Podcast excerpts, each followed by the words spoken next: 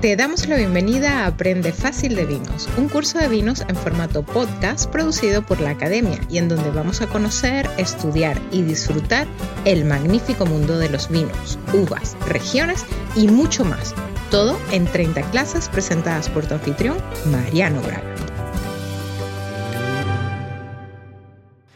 26, episodio 26 de Aprende Fácil de Vinos y te doy la bienvenida a un nuevo capítulo, una nueva clase de este curso en video podcast que desarrollamos en la academia, mi plataforma de educación virtual. Y yo soy Mariano Braga, tu anfitrión, quien te estoy llevando de la mano a recorrer este magnífico mundo de los vinos, en donde ya estamos metidísimos dentro del el cuarto bloque, en donde estamos hablando de cuestiones de somelería. Estuvimos charlando un poco sobre la cata de vinos, hablamos de críticos de vinos y ahora vamos a hablar de la guarda de vinos. Uno de los temas ásperos, uno de los temas que siempre despierta como ciertas suspicacias. ¿Por qué? Porque la mayor parte de los bebedores cereales tenemos puesto dentro de nuestra cabeza la idea de que todos los vinos mejoran con el tiempo. Acá vamos a aprender fácil de vino, vamos a ir desde las bases. Y es muy probable que si vos te estás adentrando dentro del mundo de los vinos, porque quizás si ya me seguís a mí o si conoces un poco más eh, en profundidad, es probable que sepas que no solo no todos los vinos mejoran con el paso del tiempo, sino que la mayor parte de los vinos con el paso del tiempo se nos hacen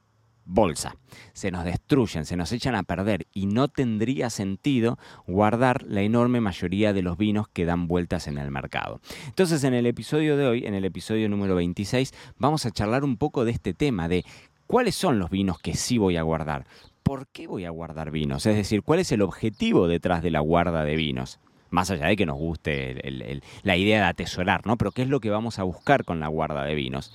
Y vamos a hablar de dónde guardarlos y de algunas herramientas que nos van a servir para no meter la pata, porque creo yo que no hay nada que pueda ser más triste para el consumidor, no hay nada que pueda ser más eh, angustiante para el bebedor cereal que guardar durante años un vino que cuando lo vamos a descorchar está malo, está feo, tiene algún defecto y peor, cuando ese defecto viene de parte de una responsabilidad nuestra de no haberlo sabido guardar o haberlo guardado cuando no lo tendríamos que haber guardado o haberlo guardado en un mal lugar. Entonces vamos por parte. Punto uno te dije, saquémonos de la idea la cabeza, de la cabeza esta idea de que todos los vinos mejoran con el paso del tiempo. Esto no es así, es una parte muy minúscula del mundo del vino, de la industria del vino, en donde realmente justificamos una guarda. Pasa lo siguiente, hay una tradición, yo me acuerdo en algún momento en un episodio del podcast de Mucho Ruido, Muchas Nueces, que fue mi primera incursión con el podcast, mucho antes de Me lo dijo Braga el podcast, lo podés encontrar si lo escuchás en Spotify, en Apple Podcast o en Google Podcast, pones Mucho Ruido, Muchas Nueces, y esa fue un ciclo de entrevistas, fue una temporada de seis entrevistas que hicimos a distintos referentes de la industria del vino en el mundo. Uno de nuestros entrevistados fue el gran Michel Roland, una de las eminencias de la enología mundial, y él criado en Burdeos, en Francia, me dijo una frase que es, acá nosotros los franceses concebimos el vino para guardar. Claro, vos vas a Burdeos y el vino se guarda, se toma después de muchos años, es como una regla. Entonces, hay una realidad, que hay una tradición, que hay una cultura, sobre todo en Francia, de la guarda de vinos y que hay determinados vinos que realmente ganan con el paso del tiempo. Ahora vamos a hablar de qué quiere decir que gane o que no gane. Pero mucha de esta idea vino heredada y entonces está distribuido este mito que dice que, bueno, todos los vinos, me voy poniendo viejo y soy como el vino, me voy poniendo mejor. La verdad es que como todos, como todos los seres humanos, lo más probable es que cuando pase el tiempo no nos vamos poniendo mejor, nos vamos achacando un poquitito, ¿no? Nos vamos sobremadurando más de lo que deberíamos. Entonces, eh, con el vino pasa exactamente lo mismo. La gran mayoría de los vinos que uno consume a diario, esos vinos que uno ve a precios más económicos, que tienen más simplicidad y demás, no son vinos que vayan a mejorar con el paso del tiempo. Por eso no, me, no te voy a decir un número, pero es probable que arriba del 80% de los vinos que uno consigue en el mercado son vinos que están pensados desde el viñedo para que vos te lo bebas en cuanto lo ves en la góndola. No lo guardes ocho años, porque no tiene sentido. ¿no? Cuando hablamos de guarda de vino, esto también es importante, no es que estamos hablando de días. Si vos vas al supermercado y lo compras y lo guardaste tres semanas en tu casa, no es que el vino se te va a echar a perder. Si lo guardaste cinco meses, no es que el vino se te va a echar a perder. Si lo guardaste tres años y no era un vino para, para, guardarlo y no tuviste una buena condición de guarda, ahí ya empieza a cambiar de a poquitito el, el, mundo de la guarda. Y estoy siendo genérico, sí, claro, pero porque no existe una regla en donde vos me digas, bueno, estos vinos o vinos de determinado precio o vinos de determinada región te van a durar X cantidad de años y si no, el vino se te echa a perder. No. No, no es así, no es lineal. Entonces es un problema porque a veces es difícil decir, bueno, guardo o no guardo, cuál sí, cuál no, y cuánto tiempo y por qué. Vamos a intentar descifrar un poco todas esas cosas.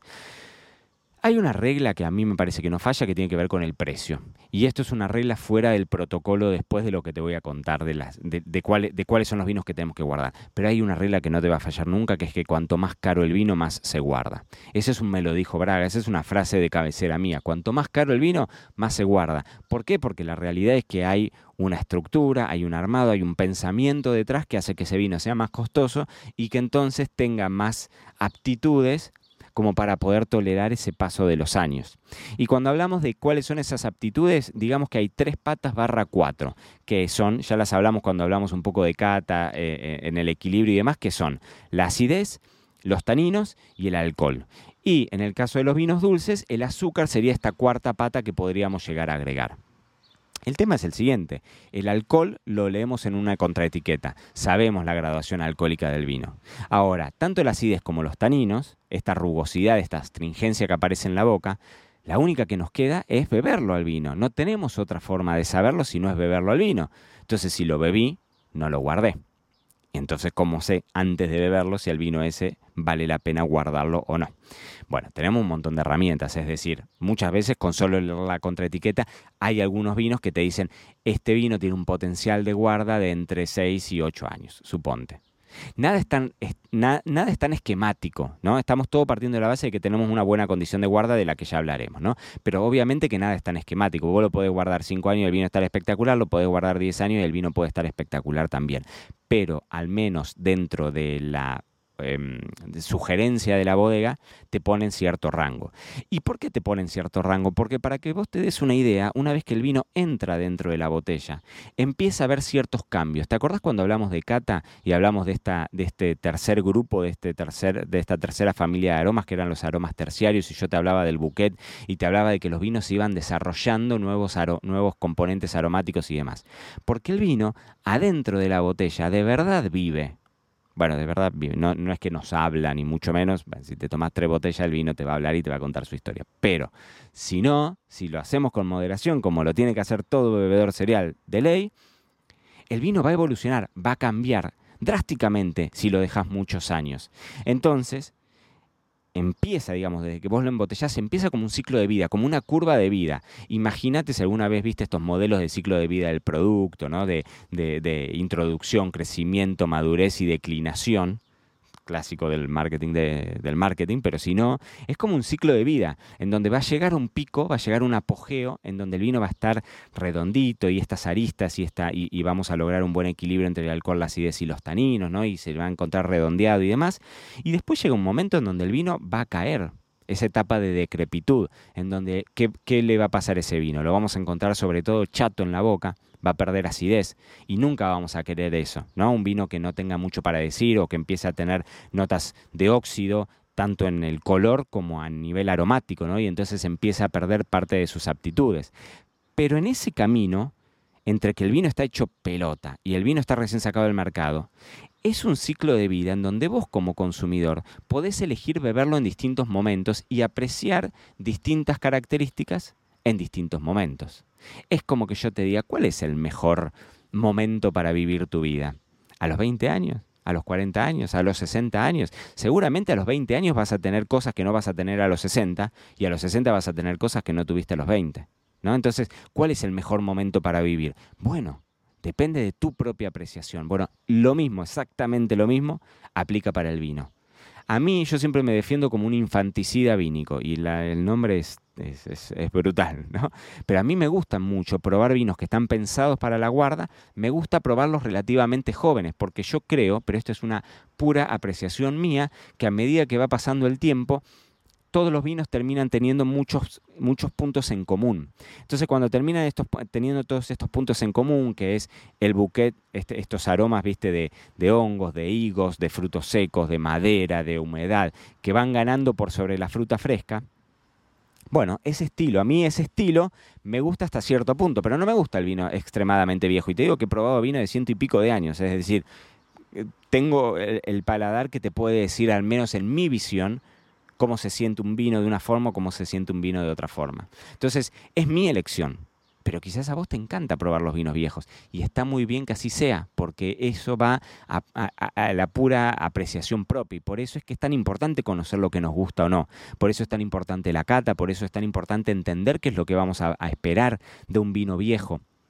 Entonces, ¿qué vamos a esperar de un vino viejo? Esto, un color más oxidado. Seguramente vamos a encontrar estas notas más oxidadas también en nariz, este bouquet que se desarrolle con todas estas notas aromáticas que te decía. Y en la boca, el vino también muchas veces se va a ir apagando. En el mundo de los maridajes yo siempre le llamo son los antimaridajes, es decir, son vinos que a mí me gusta disfrutarlos solos, pero que no le puedes poner un bife de chorizo, una entraña con papas fritas, porque seguramente va a ser demasiada información para ese vino que hace tantos años quizás está cerrado adentro de la botella y está esperando un momento más de introspección que de, que de, comértelo con el guiso de lentejas. Pero si te gusta con el guiso de lentejas, está maravilloso. Acordate que acá lo primero y lo único que vamos a defender siempre todos los bebedores cereales es que cada uno lo disfrute y lo entienda como tiene ganas de disfrutarlo y de entenderlo. Entonces, guardar el vino, ¿siempre conviene? Bueno, no necesariamente. Voy a tomar un poco de agua con su permiso. Ahora sí, perdón, pero tenía la, garganta seca de tanto hablar. Entonces, esto sí es, eh, es, es, una cuestión que va a depender de tu paladar como bebedor cereal y por eso es interesante que vos descubras qué es lo que más te gusta, descubras ese gusto personal, ese paladar.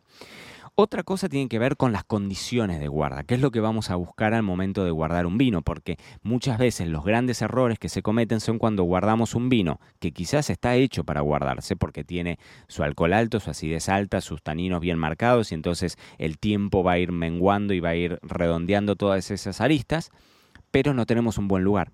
Entonces lo terminamos dejando en la cocina, en esos anaqueles que están arriba de la heladera que diseña el, arquitecto genialmente, pero que el arquitecto tiene un criterio maravilloso para el diseño, pero no para la guarda de vino.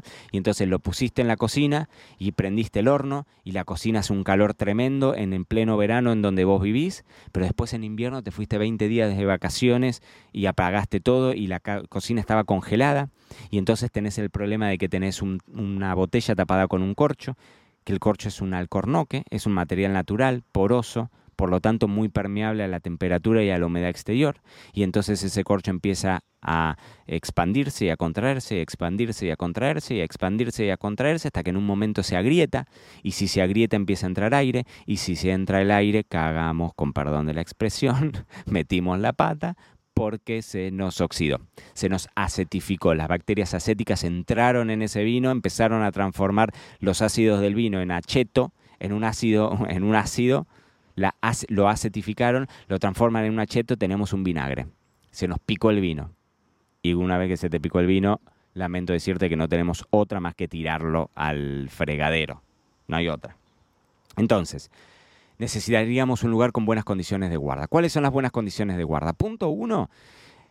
El vino es muy fotosensible, es muy sensible a la luz, sobre todo las botellas que vienen transparentes, porque cuanto más oscura la botella, más va a ayudar a la guarda de vino. Este es un tip para que tengas en cuenta al momento de ir a comprar un vino. Los vinos con botella transparente en general están hechos para que te los tomes rápido y los vinos, inclusive vinos blancos con botellas mucho más oscuras, están pensadas para que sean vinos de mayor, mm, digamos, potencial de guarda, ¿no?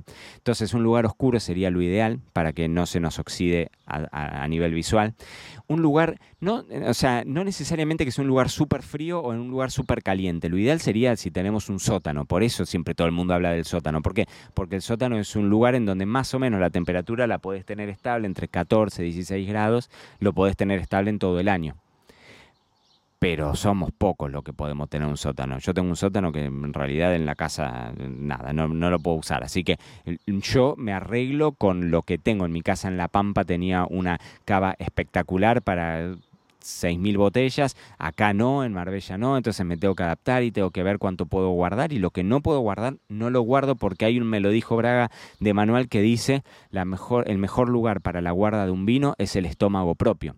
Si no tenés un buen lugar para guardarlo, bebelo, disfrútalo, descorchalo, de eso se trata. Entonces es mucho mejor, si no tenemos un buen lugar, no guardarlo porque el problema que podemos tener es este que te decía de descorcharlo un día y encontrar que todo el tiempo que lo estuviste esperando lo estuviste destruyendo al vino. Entonces eso es complejo, eso es complicado. Entonces, poca luz intentar que sea un lugar con la temperatura constante, no lo pongamos en la cocina que tenemos tantas fluctuaciones de temperatura y si tenemos un lugar fresco mucho mejor. Puede ser abajo de la cama, si es que no tenemos un piso eh, radiante ¿no? que, emita calor, puede ser adentro de un armario, puede ser ni hablar debajo de una escalera, puede ser en un lugar en donde esté medio escondido si tenemos una habitación en desuso. En general los armarios son como lugares más comodines, ¿no? Eh, pero piensen una ubicación que no esté súper expuesta que no le esté dando luz, que no tengas tantas fluctuaciones. Después podemos empezar a hilar todavía más fino y hablamos de vibraciones y hablamos de humedad. Eso lo pueden ver en nuestro curso Sí Sommelier dentro de la academia y ahí hay o sea, la guarda de vino desnudada desde otro punto de vista muchísimo más profundo, ¿no? Pero lo que te quiero decir es, si no tenemos buenos lugares para guardar, no sientas miedo, no lo guardemos, no hay que guardarlo, no es necesario guardarlo, no cometamos el error. ¿Y para qué lo vamos a guardar? Entonces el objetivo va a ser justamente para que el vino mejore con el tiempo, para que el vino pueda pulir todas esas aristas. Vamos a esperar que el vino se ponga más modosito, sobre todo que el vino tinto sea un poquitito más suave en la boca. Y ese recorrido, ese ciclo de vida que te decía, va a ser un poco el que va a, definir el estilo de vino que a nosotros nos vaya a gustar. Hay un montón de cosas, no quiero que se me vaya tan largo los episodios porque Ahora después vamos a venir con, maridaje y con copas y son episodios largos, entonces tampoco quiero llenarlos de información. Puedo decirte lo mismo, si sommelier nuestro curso en la academia tiene mucho al respecto y hablamos de las diferencias entre guardar espumosos y vinos tranquilos o cómo hacer para armar tu propia colección privada en casa, cómo hacer para elegir esos vinos y cuáles son los vinos que sí vale la pena guardar y cuáles son los vinos que no y si lo analizás esa guarda de la perspectiva de una inversión, porque querés tener una inversión de dinero que se vaya cotizando y que vaya valorizándose con el paso del tiempo, y hablamos de cavas climatizadas y si son una buena opción de compra o no, y cuáles, y, a, qué temperatura ponerlas y setearlas y demás, y hablamos de mitos, porque hay un montón de mitos en torno al mundo del vino, muchos que tienen que ver con el corcho, muchísimo que tienen que ver con el tema del corcho, y hay muchos eh, sí, misconceptions, me sale en inglés pero eh, eh, malos entendidos, ¿no? O mitos, como te decía, que uno termina repitiendo y que el resultado se ve en vinos que guardaste y que no valían la pena, que no merecían guardarse y que los destruimos. Entonces, ante la duda, o se contacta a la bodega o me mandás un mensaje a mí. Vos sabés que arroba Mariano Braga OK, me encontrás en todas las redes sociales o info arroba marianobraga.com. Me escribís y yo te lo respondo. Me decís, che, tengo este vino, Mariano, ¿qué me sugerís? ¿Lo guardo o no lo guardo? Y vuelvo a lo mismo, siempre el único juez inapelable es tu paladar. Así que lo que más vamos a valorar los bebedores ideales siempre es la experiencia propia. Si tenés vinos guardados, probalos, haz la experiencia, fíjate a ver ese camino, ese recorrido, cómo los disfrutas más. Si te gustan más viejos, si te gustan súper jóvenes, si te gustan algún lugar en el entremedio. Y entonces así uno va descubriendo, porque recordá que en el mundo del vino no existen los blancos o negros, son todos grises. Lo importante es siempre estar disfrutando el camino. Así que dicho todo esto, gracias por haberme acompañado en la clase número 26 de Aprende Fácil de Vinos. Eh, si estás escuchando el podcast, en Apple Podcast, en Google Podcast o en Spotify, te voy a pedir una cosa que para mí es fundamental y es importantísima porque este es un curso gratuito. Lo único que te pido a cambio de que te haya acompañado de la mano en esta formación es que se lo recomiendes a todo el mundo que se lo mandes. Si te gusta y estás aprendiendo, déjame un comentario, una valoración, pon esas cinco estrellas que me ayudan un montón en Spotify para que el algoritmo de Carlitos Spotify se lo comente a más y más personas. Y si lo estás escuchando en Apple Podcast o en Google Podcast, déjame una reseña, valoralo, compartilo, me ayudas un montón y haces que sea a cambio de mi trabajo. Te pido esa, a cambio ese ratito, dos segundos, que ahora lo compartas porque a mí me ayuda un montón también. Dicho esto, gracias por haberme acompañado. Nos encontramos la próxima clase 27 y nos metemos de lleno en el mundo de la combinación de alimentos y bebidas. Nos zambullimos en el universo infinito del maridaje. Gracias por acompañarnos en este episodio de Aprende Fácil de Vinos con Mariano Braga. No olvides valorar y suscribirte y recuerda que siempre te estamos esperando en marianobraga.com barra academia para aprender, divertirte y llevar tus conocimientos del vino hacia el siguiente nivel. Ahí nos vemos.